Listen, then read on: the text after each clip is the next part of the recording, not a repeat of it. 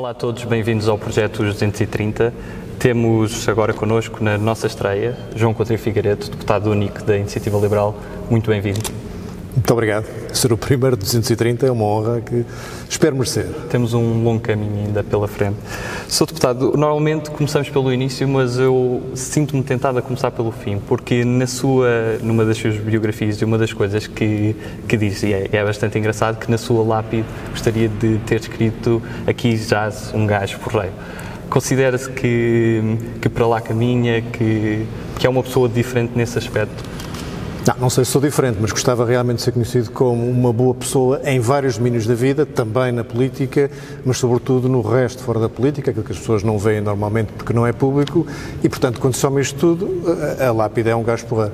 Eu gosto particularmente de lápides que são espirituosas, porque nós temos, acho que a natureza humana é um bocadinho essa, vê a morte, sabe que, que não está cá para sempre, e portanto lida com isso eh, de várias maneiras. A maneira como eu gosto mais como se lida com a morte é com o humor, de facto, é com relativizar aquilo que é no fundo, uma tragédia, que é deixarmos de ter tempo e vida para fazer aquilo que mais gostamos. E acha que o humor pode ser uma arma importante também na política? Vemos figuras Acho como Reagan utilizarem muito humor. Acho que o humor, além de ser um, normalmente uma forma de inteligência bastante uh, subtil, é também uma forma de desconstruir mitos, é uma forma de desconstruir autoridade, é uma forma de, uh, olha, pôr as pessoas mais perto uns dos outros e mostrar que não há vacas sagradas e, sobretudo, em política isso é importante.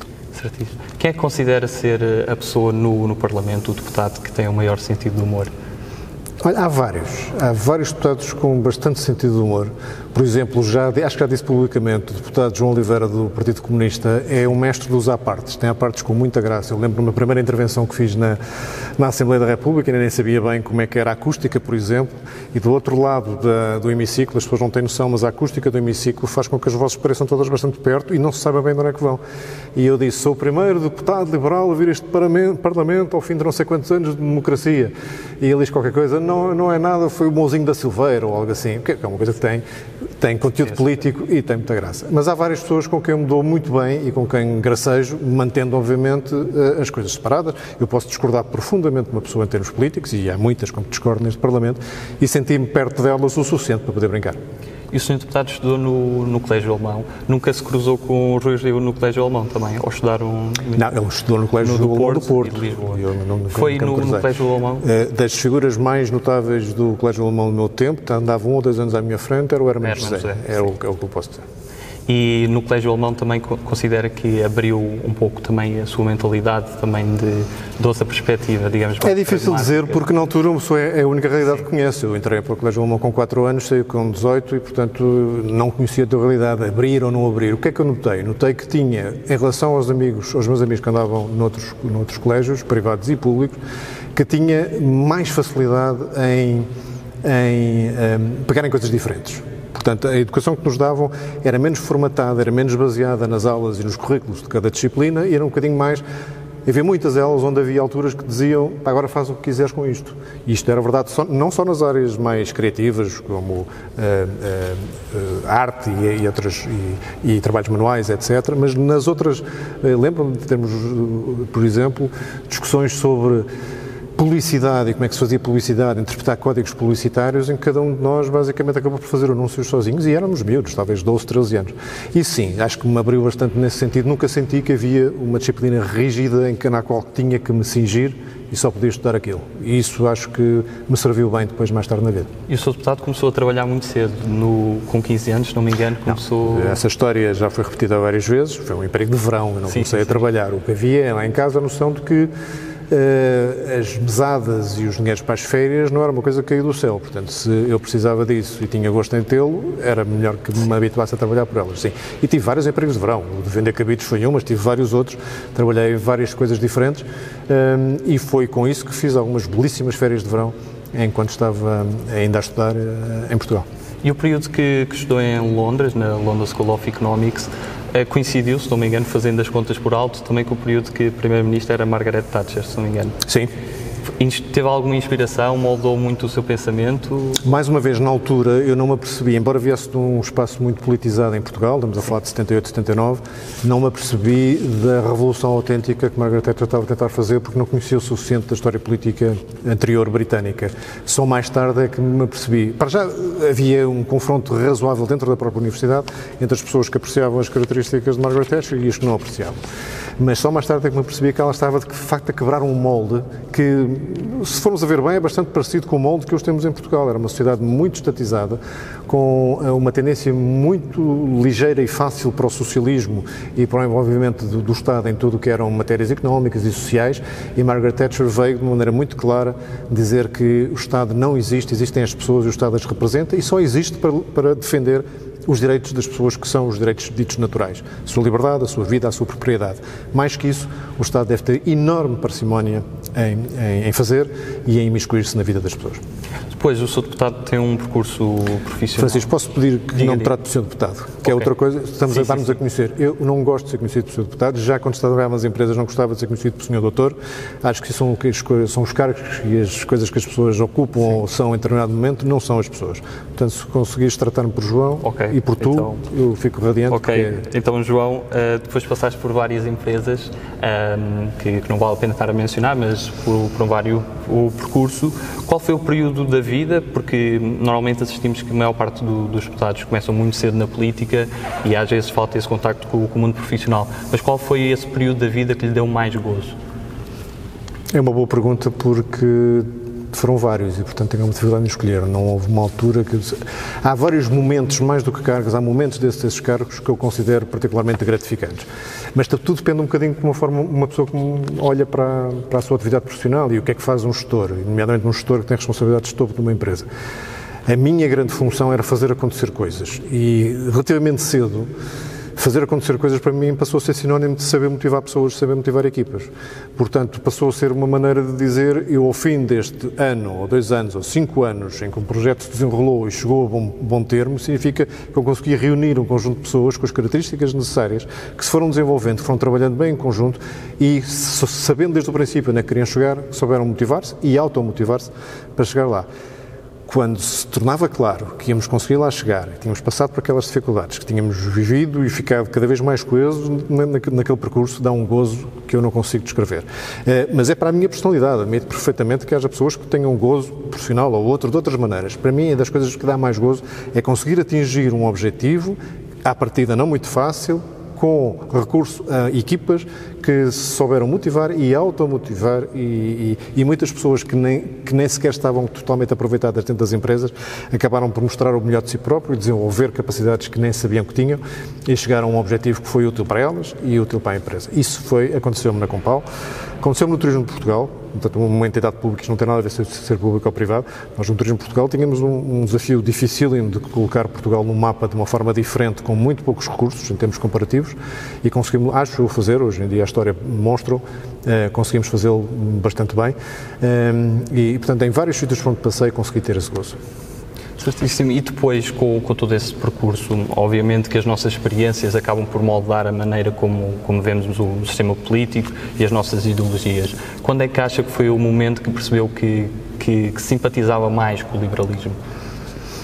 Pois, eu, eu, sou um daqueles, acho eu, dezenas ou centenas de milhares portugueses que era liberal e não sabia. E há muitos que são liberais e ainda não sabem, e é a minha função, a minha responsabilidade fazê-los uh, perceber isso. Porquê? Porque lá está, nesta coisa que eu dizia de saber construir equipas e motivar equipas, basicamente o que eu estava a dizer é que as pessoas tinham que descobrir dentro de si próprio aquilo que elas mais gostavam de fazer, aquilo que elas mais sabiam fazer ou mais poderiam evoluir fazendo e, e, usar essa liberdade para tirar o melhor de si próprio. E o gozo que eu tinha enquanto líder dessas equipas não era mais pequeno, não era maior, digo aliás, do que o gozo que essas pessoas tinham quando elas próprias acabavam por atingir objetivos que não achavam que pessoalmente eram capazes de conseguir. Por daí comecei a perceber que as equipas entre empresas, as famílias, as organizações, os países vivem da capacidade de conjugar vontades, esforços e capacidades individuais assumidos livremente a bem de um objetivo comum. Esta é a chave de qualquer credo liberal, é respeitar a liberdade e a vontade das pessoas, tanto quanto possível, até ao ponto em que prejudiquem terceiros, evidentemente, respeitar essa vontade, essa liberdade, mas fazer com que elas se integrem em projetos, em equipas que trabalham em conjunto para alguma coisa e chegam a objetivos. Isto é a expressão mais literal e também mais marcante do que é ser liberal. É conseguir que as pessoas se realizem individualmente, mas ao serviço de um projeto que é comum. Uh, mas isto não, não explica porque é que achei que era boa ideia uh, envolver-me num projeto político, partidário, liberal. Uh, infelizmente, a razão é mais triste. É chegar à conclusão que eu, quando assumi compromissos políticos, ainda não como membro da Iniciativa Liberal, mas já como candidato da Iniciativa Liberal, já tinha 57 ou 58 anos, dei-me conta que tinha feito muitas coisas interessantes na minha vida, que tinha tido essas oportunidades e os meus filhos, que são quatro, e que eu amo profundamente, não iam ter as mesmas oportunidades que eu tive. E fiquei, senti-me responsável para a minha geração não ter sido capaz de manter esse, essa abertura de, de oportunidades e desenvolvimento que Portugal já teve em tempos e perguntei-me porquê. Porque é que nos tínhamos conseguido, eh, gradualmente, nos tínhamos transformado num país muito menos dinâmico, muito menos alegre, muito menos eh, desenvolvido e com muito menos capacidades e oportunidades para as pessoas se desenvolverem. E a resposta que eu dei para mim próprio é para mim próprio, não imponho a ninguém, mas suspeito que não serei o único. A resposta é porque as pessoas que tinham algum poder, e eu sei que tinham algum poder, naquele caso o poder de, de gerir empresas, não fizemos o suficiente para manter essas oportunidades vivas e deixamos que o país se socializasse, digamos assim, que os mantras socialistas, que a dependência em relação ao Estado, ficar à espera que outros façam por nós, uh, se tinha enraizado demasiado e que isso tinha conduzido a décadas de estagnação e a uma redução de oportunidades para a geração que aí vem. E foi uma questão de responsabilidade, de sentir responsabilidade, que ninguém ia fazer se eu ficasse à espera que outros fizessem esse, esse combate por mim. Provavelmente nunca ia aparecer ninguém, então resolvi dar o passo e, e, e, ser exemplo, eventualmente, de alguém. Se conseguir inspirar outras pessoas que tenham disponibilidade e coragem, porque é, é preciso alguma coragem de travar esta luta, que venham, porque um não basta, dez não bastam, eu diria que cem não bastam, é preciso muita gente a defender os ideais liberais, para fazer balançar o pêndulo deste, deste Estado excessivo, deste socialismo excessivo que temos em Portugal há demasiado tempo. E no meio disto tudo, como é que nasce exatamente a Iniciativa Liberal? Porque passámos muito tempo da, da nossa democracia sem um partido que seria unicamente liberal. Como é que nasce esse projeto? Foi a primeira coisa que eu tenho que dizer é que eu não estive envolvido na criação Sim. da Iniciativa Liberal. Há pessoas no gabinete parlamentar e no partido Sim. que estão de, de, desde a origem. O partido nasce basicamente há três anos. Fez agora há poucos dias três anos que foram entregues as assinaturas necessárias no Tribunal Constitucional e fará em dezembro três anos que o partido foi um, oficializado, digamos assim, foi autorizado. Uh, e, portanto, nessa altura, qual foi a leitura dos fundadores? História que nos já contaram várias vezes, foi que de facto fazia falta para quebrar esta maneira de pensar e esta maneira de ver o país e o mundo que há bocado descrevi, fazia falta um partido que fosse realmente liberal. Não só na economia, onde já havia alguns partidos a defender o liberalismo económico, mas também na política, com muito maior participação das pessoas enquanto cidadãos na vida pública e também na sociedade, com os costumes e, e as normas sociais a refletirem muito melhor a liberdade de escolha de cada um e não ser o Estado a impor nem valores morais, nem penalizar escolhas que são individuais. E aqui falo da interrupção voluntária da gravidez, ou do, do casamento homossexual, ou da própria uh, morte medicamente assistida, que está na ordem do dia uh, este ano.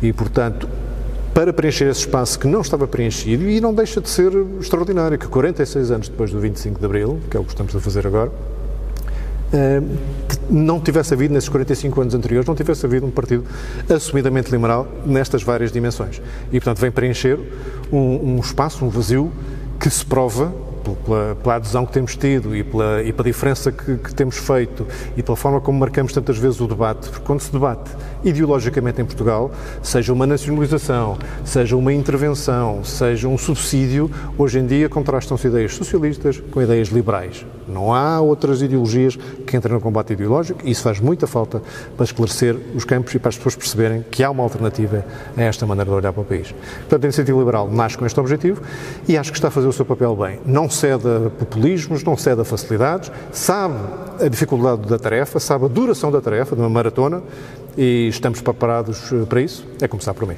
E sente que há alguma inspiração relativamente a outros partidos europeus de, de outros países? Há, há, mas não há nenhum que tomemos como cartilho, ou como Sim. exemplo, ou como modelo, não. Temos, fazemos parte do, do grupo do, do Renew Europe na, no, no, no, a nível europeu, não temos representação no Parlamento, mas somos, somos aderentes. Uh, fazemos parte do ALDE e e, portanto, há muitos partidos que fazem parte dessa família em que nos inspiramos para aqui, para determinadas políticas ou para determinadas soluções, mas não há nenhum que digamos que seja a nossa matriz.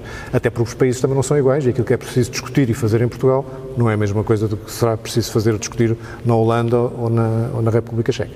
A Iniciativa Liberal destacou-se desde cedo por ter uma presença de, de, comunicação muito forte, sobretudo nas redes sociais e chegando muito aos mais jovens.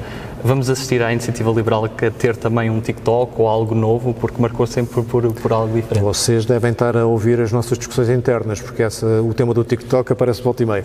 Tem duas uh, variáveis que nos vão provavelmente levar a dizer não.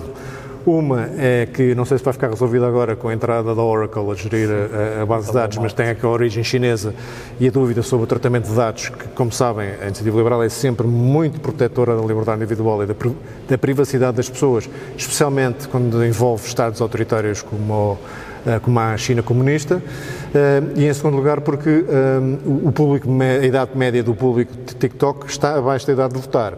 Nós acreditamos em, plantar sementes e em fazer trabalho de longo prazo, mas não sei se não será excessivamente de longo prazo.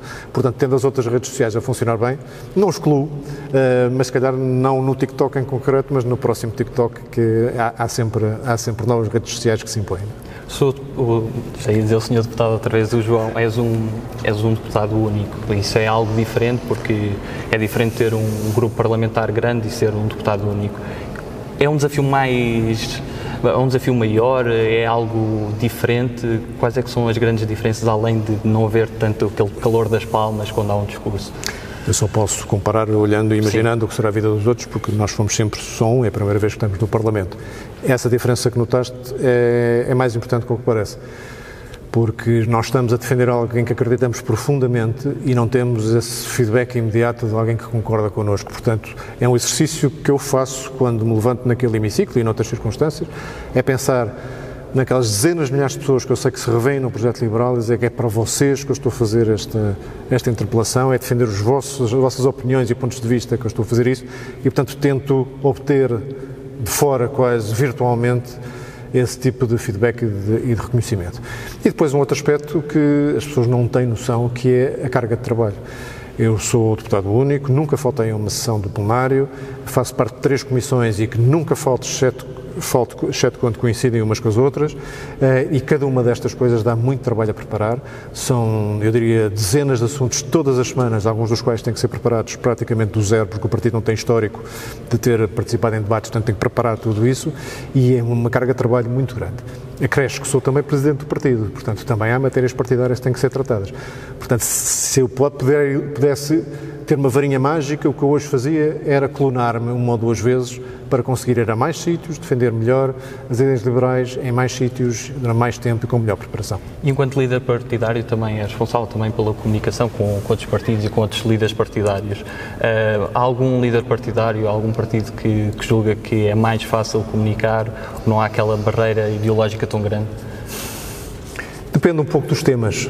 Nós, de facto, somos o único partido que é liberal nestes vários domínios político, social e económico. Portanto, se estivermos a falar de economia, se calhar um PSD e um CDS são relativamente mais. Uh, entendem melhor o que nós estamos a tentar fazer.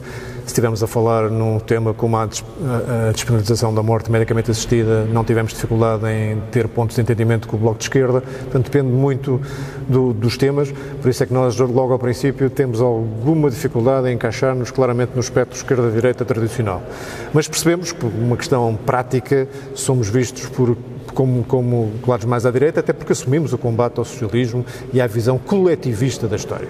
Okay? E, e, consideras que hum, ainda há alguns preconceitos sobre o que é ser liberal, o que é iniciativa muitos, liberal? Muitos. E, algum, e alguns deles construídos de propósito. Não são uh, compreensões deficientes, são mesmo deturpações. Portanto, é muito frequente, uh, ainda ontem, não sei se uh, algum pode ter reparado, quando digo ontem estou a falar do dia 20 de setembro, porque alguém pode estar a ver isto, 20 de setembro de 2020, houve um debate sobre a taxa única de IRS, uma proposta que a Iniciativa Liberal já tem no seu programa quase desde a sua origem e defendeu já num orçamento, porque insistem a deturpar as nossas posições, insistem-nos a colar, em colar-nos à extrema-direita, insistem-nos a colar-nos aos neoliberais, insistem em colar-nos aos libertários. Não, basta, o nosso programa está público, basta consultá-lo online, é facílimo de ver as nossas propostas e, e, e basicamente defendem uma sociedade com enorme importância dada à liberdade individual nos três domínios que falei há pouco e a capacidade de ter um Estado bastante mais pequeno que o atual, sim, mas também bastante mais eficaz e mais forte e com mais autoridade, não é autoritário, mais autoridade para poder exigir dos cidadãos aquilo que exige a si próprio, que é exatamente o contrário do que se passa hoje. O Estado exige aos cidadãos muito mais que exige a si próprio, basta ver as multas por atrasos ou a, a, os níveis de eficiência que exige a si próprios e que, não, e, e que exige aos, aos privados. Aqui em São Bento, obviamente, são 230 pessoas e 230 pessoas diferentes, algumas com, com diferentes talentos, com mais méritos, mais trabalhadoras. Consegues destacar, assim, também de outros partidos, pessoas que, que reconheces, porque pondo de lado também as ideologias, acabamos por reconhecer que há pessoas que, mesmo defendendo outras coisas, são, são pessoas capazes. Não, reconheço capacidade e reconheço características pessoais muito válidas em muita gente aqui no, no Parlamento e eu diria quase independentemente dos, dos, dos, partidos. E como já disse há pouco, há, há, casos em que temos sido capazes de dialogar com, com grande uh, proficuidade com partidos bastante à esquerda e outros temos tido dificuldade em, em lidar com partidos uh, mais à, à, direita e isso pessoalizando as coisas. A única coisa que eu diria, para não querer também aqui, eu sei que seria mais interessante eu dar-te aqui uma sim, data de sim, nomes, sim. mas não, não acho que seja. O, o teu estilo de, de, podcast não vai ser uma noite da fofoca, não é? Mas a única coisa que eu, por exemplo, noto, e suponho que não seja coincidência, é que os deputados mais sisudos, aqueles que mais, dificil, mais dificilmente se riem quando nos cruzamos num, num corredor ou, ou, ou estamos juntos a tomar um café, são os deputados do Bloco de Esquerda. E eu não sei porquê, se é uma visão zangada da sociedade ou, de, de, ou uma desconfiança tal dos outros que não conseguem distinguir uh, uh, os, os, desacordos políticos das, das afinidades pessoais, não sei, mas são aqueles que têm mais dificuldade em ser simpáticos. E o que é que achas que os portugueses, porque é que normalmente têm alguma desconfiança em relação à classe política? Achas que há um motivo de desleixo, de algo que foi durante os anos? Eu custa-me dizer isto, mas eu acho que há alguns motivos que estão na origem, motivos relativamente legítimos, estão na origem dessa desconfiança.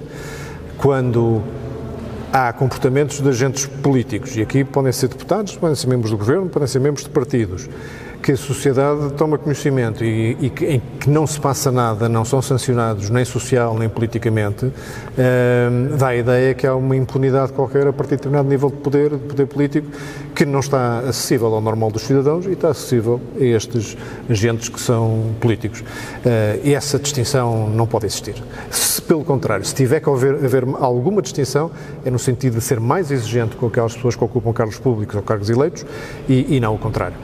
Portanto, é de lamentar que fenómenos de compadrio, de corrupção, de menos lisura nos comportamentos, até de. Eh, quando se mente num debate público, por exemplo, deve ser sancionado socialmente, não deve ser permitido. Há uma linha que não é tão ténue assim entre os exageros retóricos que até fazem parte da oratória, digamos assim, e tem a sua graça, da mentira pura e dura. E é por isso que nós achamos que a nossa maneira de fazer política que tu reparaste certamente, recorre muito ao humor, recorre muito à, à irreverência, mas não mente. Não é, e, e, nem mente nem é errónea. Portanto, tenta desconstruir coisas com recursos, imagens simples e às vezes humorísticas, mas não mente.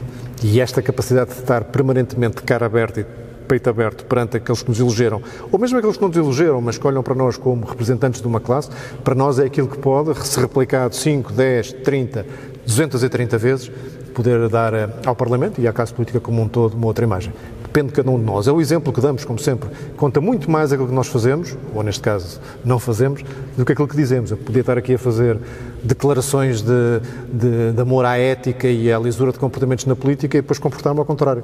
Não, não podem apontar uma falha ética, uma, uma, uma, nem de assiduidade, nem de compromisso, nem de falta à verdade, e isso acho que quem olha para nós diz estes, estes eu ia dizer jovens, não sou, mas, mas os nossos eleitores são, em regra, muito jovens. Estes são capazes de olhar para a política de uma forma fresca, de uma forma diferente, vão à luta, vão ao combate, não têm medo, mas não sucumbem àquilo que é mais fácil sucumbir na política, que é a facilidade, mentir para chegar mais longe, compromissos que são, no fundo, negar as próprias convicções, e isso não fazemos.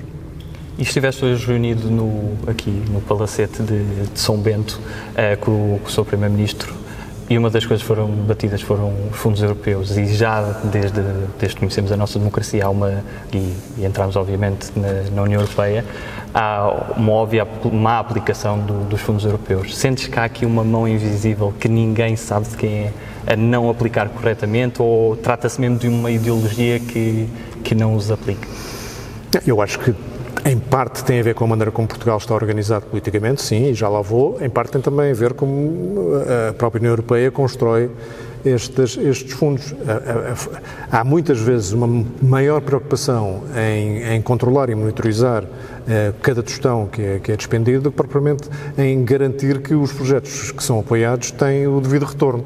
Isto é grave porquê? Porque as pessoas acham que os fundos europeus caem mais ou menos do céu e é algo que é um maná que ninguém tem que pagar.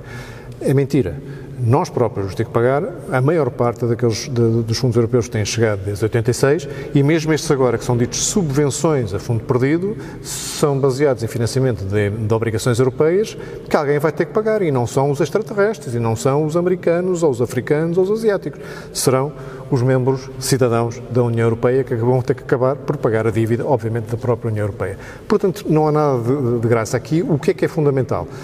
É perceber que qualquer fundo público, seja ele nacional, seja ele comunitário, tem que ser eh, cuidado e investido, não é como se fosse nosso, é como se fosse a coisa mais preciosa do mundo, porque é aquele dinheiro está à nossa guarda, é, somos responsáveis pela sua aplicação e ele tem que ser aplicado de uma forma que produza um desenvolvimento social ou um desenvolvimento económico sem, uh, sem, bem, com um grau de incerteza, evidentemente, porque vai se verificar no futuro, mas sem grandes dúvidas. E não é isso que temos feito.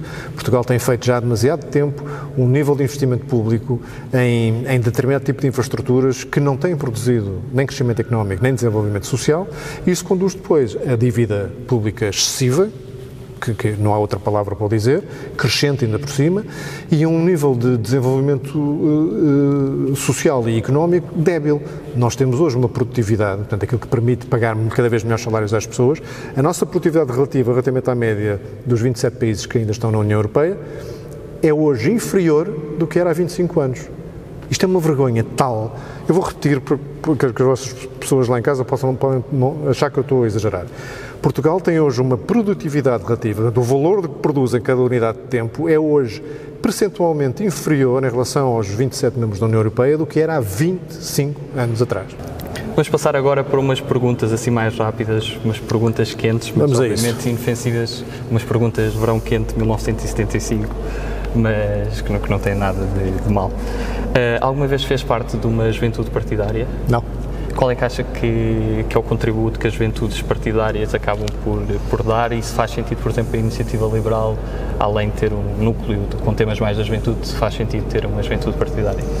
Não sei o que é que contribui, nunca tive nenhuma, nem nunca acompanhei de perto a vida de nenhuma. A iniciativa liberal não terá uma juventude, porque não fazemos essa distinção entre uh, aquilo que é mais jovem e menos jovem. Há temáticas para interessar mais um mais a outros, não vamos ter uma juventude porque não achamos que faça sentido separar militantes e membros uh, pela idade. Oh, já ia dizer senhor deputado. João, tu costumas usar um, um fio contigo. Um, há algum significado específico desse fio? É, não, para já nem sei onde é que o pus, não, às vezes uso, às vezes não uso. Aquele por acaso que deve estar a referir foi uma coisa engraçada que ele foi comprado a um artesão, um artista de rua, a pé a pé do Castelo de São Jorge, e é uma moeda de prata de 50 escudos, que é coisa não existe, onde ele recortou o, enfim, a, a, esfera armilar, basicamente. E é uma peça bonita que eu achei que é interessante, que tem uma história de Portugal, tem a, a, moeda, tem o valor da prata, tem a, o, a beleza estética da coisa. Achei que, enfim, é, é, não tem qualquer outro significado que não seja olhar para uma coisa e gostar dela. Agora, umas perguntas também rápidas de escolha: humildade ou ambição? Ambição. Ambição. Uh, cães ou gatos? Cães. Cães. Uh, Salazar ou Cunhal?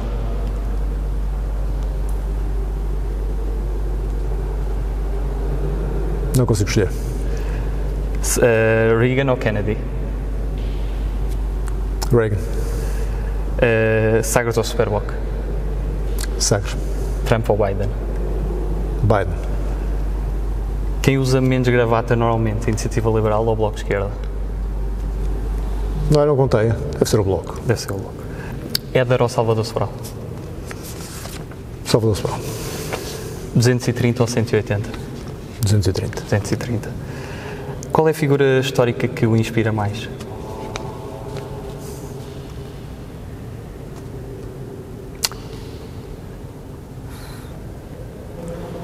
Vou dizer duas. Einstein, por um, por um motivo que penso que é, que é óbvio, e Churchill. E Churchill. E vivas, personalidades vivas. Acho que já respondi isto uma vez e espero que as pessoas vão, vão vê-lo por, por esta referência que eu vou dar, o Stephen Fry. Stephen Fry, que eu nem sei se sei de considerar ator, autor, dramaturgo, comentador, personalidade de televisão, é um, É um pessoa... homem renascentista. É um homem rena- renascentista. E, olha, voltando ao princípio da nossa conversa, usou o humor de uma maneira que eu Sim. diferentemente, dificilmente que eu encontro. Qual é o seu livro favorito? Se, se tem um, não tem. Tenho, tenho centenas. Centenas é exagero, mas tenho umas boas dezenas de, de- de livros favoritos e muitos deles, o que é bom sinal, muitas vezes os estão mais frescos na memória, quer dizer que ainda vou conseguindo ler coisas que, que me marcam. Por exemplo, agora estou a ler um livro exatamente do Sigmund Freud, se calhar foi por isso que eu respondi logo, sobre, um, sobre a mitologia grega. Não tem nada de especial, exceto que a forma como aborda a mitologia grega é. Leiam, chama-se Mitos. É, é um misto de, de- de história, neste caso muito antiga, história da, da muita antiguidade, com referências modernas e uma capacidade de escrita belíssima. Hum, mas não elegeria este. Há pouco tempo até dedicámos um podcast a um livro que fosse de referência. Eu escolhi um do Jonathan Haidt, um professor de psicologia que hoje está na Stern School of Business da Universidade de Nova York, chamado The Righteous Mind. Muito interessante porque concilia política com ciência e tem ali belíssimos exemplos de como a ideologia liberal vem-se cada vez mais, à medida que se aprofunda a ciência do funcionamento da natureza humana, a ideologia liberal está exatamente no centro. E tens algum músico favorito? Também tenho bastantes.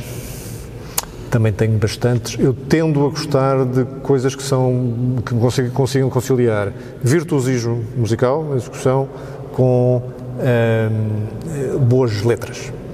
E, portanto, nesse particular, hum, recentemente, quem é que eu vou escolher aqui para dar uma referência?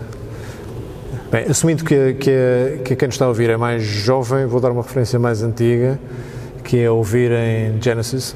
Continua a ser uma referência de portanto, lá mistura virtuosismo com riqueza lírica e das coisas mais recentes gosto particularmente de um senhor chamado Justin Curry.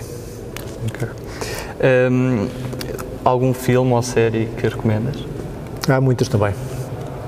Séries, por exemplo, revi há pouco tempo uma coisa chamada Newsroom, penso que é da HBO, ehm, passeada numa, pa- passada numa redação de uma, de uma televisão, onde eu também estive e, portanto, também tenho, tenho algumas saudades desse, desse tempo, e baseada em factos, em notícias reais daquela, tentando perceber como é que uma redação, eh, com todas as suas tensões políticas, cobre acontecimentos tentando ser objetivo. É muito interessante. Newsroom, com o, ehm, com o Jeff Daniels. E um país que nunca tenhas visitado e gostasses mesmo Austrália. de visitar? Austrália. Alguma razão em específico? É grande e parece-me livre. Parece livre. E Nova Zelândia, não? Também. Também. É um bocadinho menos grande, parece-me mais livre ainda. O que mudou desde que, que foste eleito? Deixa ter tempo para os amigos. E engordei 6 quilos. E com família também menos, menos, tempo? menos que o que eu gostaria, sim.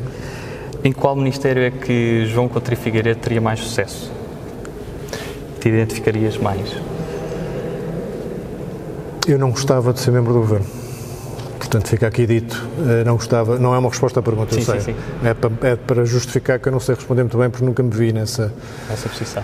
Eh, para que se entenda, se fosse uma coisa que fosse útil para o país, eu provavelmente teria que pensar se o meu desgosto pessoal, ou menos a potência pessoal, eh, deveria ser posto para o segundo plano. Mas não me vejo muito em funções de poder formal.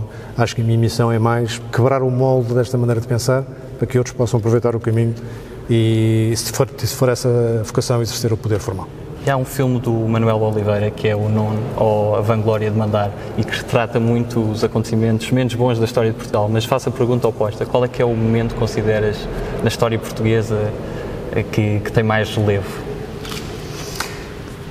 Eu não sei porque essas coisas tendem a ver sempre um ou dois séculos à frente. Isso teve mais ou menos relevo. Eu acho que quando se descobriu os caminhos marítimos que nós aprendemos na escola, deve ter sido visto como uma vitória muito grande e depois, uns séculos depois, não fizemos com essa oportunidade, eh, se calhar tanto como poderíamos ter feito.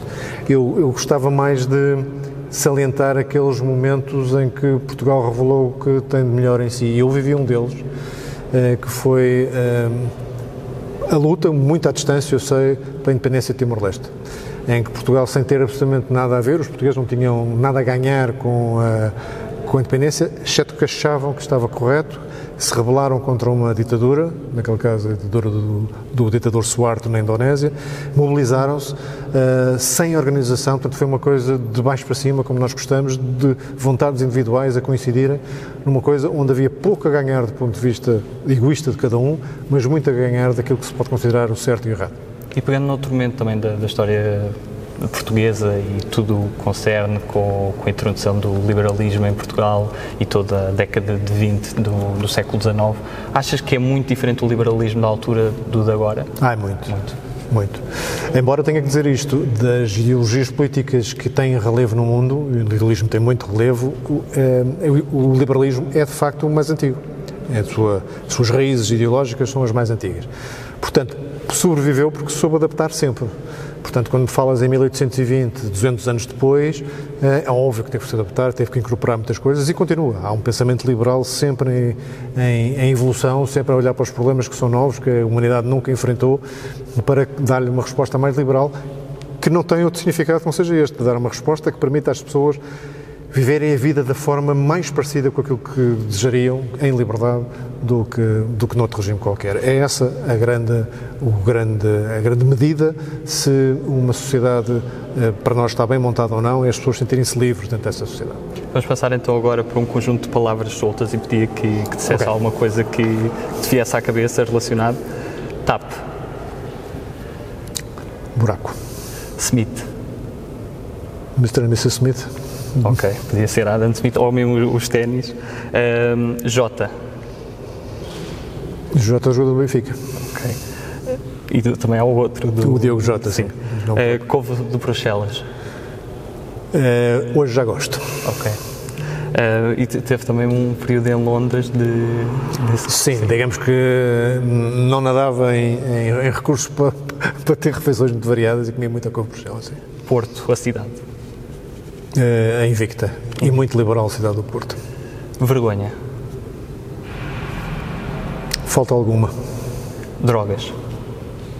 Cada um sabe de si. Marquês de Pombal. Nem por ser iluminados toleramos déspotas. Airbnb.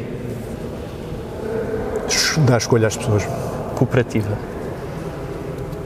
Se for vontade da escolha das pessoas, nada contra. Fátima. Um sítio que muita gente respeita e que é importante para muita gente. Não é para mim. Ilha Terceira. É um sítio onde vamos ter um excelente resultado eleitoral no dia 25 de outubro. Pelas ligações históricas também? E sim. Muito liberal também. Afonso Henriques. É o nosso fundador. Uh, vamos deixar agora um pouco dessas perguntas, nem vou perguntar o que é que dizem os seus olhos, nem, nem algo do género. Pergunto-lhe se depois da política e se, como disse, tenciona abrir caminho para, para que outros que, que venham a seguir uh, ainda consigam alcançar mais. Tem algum plano, algo que desejaria fazer no pós-vida política? Vontades tenho muitas e não são bem planos, porque isso implicaria dizer vou fazer aquilo e deixar de fazer aquilo outro. Isso, isso não tenho. Planos não tenho. Agora, tenho muitas coisas que gostava de fazer. Olha, gostava de ir à Nova Zelândia e à Austrália, entre outras coisas. Há, há muita coisa que eu gostava de ler, há muitos uh, desportos que eu não gostava de, de, conseguir fazer melhor antes de que os ossos me comecem a trair. Uh, portanto, há muita coisa que eu gostava de fazer, de passar mais tempo com os meus amigos, voltar a, voltar a criar empregos por exemplo, que foi uma coisa que fiz durante quase toda a minha vida e que dá um gosto particular, mas não tenho planos para isso.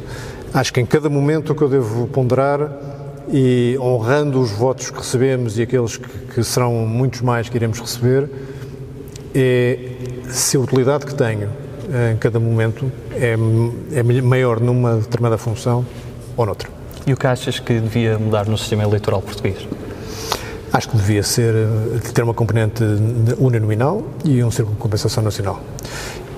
Normalmente isto eh, defende-se dizendo eh, que os, que os eleitores estão demasiado longe do, dos eleitos, não, não os conhecem sequer, mas não é só isso. É, as centenas de milhares de votos que, não havendo um círculo de compensação, são desperdiçados nos vários círculos eleitorais quando a conseguem eleger ou o primeiro dos seus deputados nesse círculo ou até algum dos outros, portanto, ficando perto. E, portanto, é uma forma de dar maior representatividade à vontade das pessoas e isso, para um liberal, é sempre importante. E numa palavra achas que consegues resumir Portugal? Se tivesse de escolher uma. Eu sou português, eu só posso dizer amor. Amor. Aí que mensagem, para terminarmos, que mensagem gostarias de deixar aos portugueses? Queria deixar é mais uma mensagem, eu acho que aquilo que, nós, que já temos feito mostra isto que eu vou dizer. Nós temos na Iniciativa Liberal uma enorme confiança que os portugueses são capazes de fazer mais que se não fizeram mais até agora é porque o sistema não, não o favorece e não o permite, até em alguns casos. Portanto, nós temos enorme confiança e por isso defendemos que cada um deles deve poder fazer aquilo que mais gosta, que mais quer. Porque se todos fizerem isso, Portugal a ganhar. Nós confiamos nos portugueses e por isso não os queremos controlar, não os queremos eh, tornar dependentes e não queremos tomar decisões por eles. Assim, com esta mensagem terminamos a nossa primeira entrevista. Muito obrigado, João. Muito obrigado. Dava-te um grande abraço, assim façam o convite. Obrigado, e Francisco. Foi um voltamos com, com mais entrevistas. Espero que estejam atentos às nossas redes e que nos vão dando o vosso feedback. Muito obrigado. E está. Boa.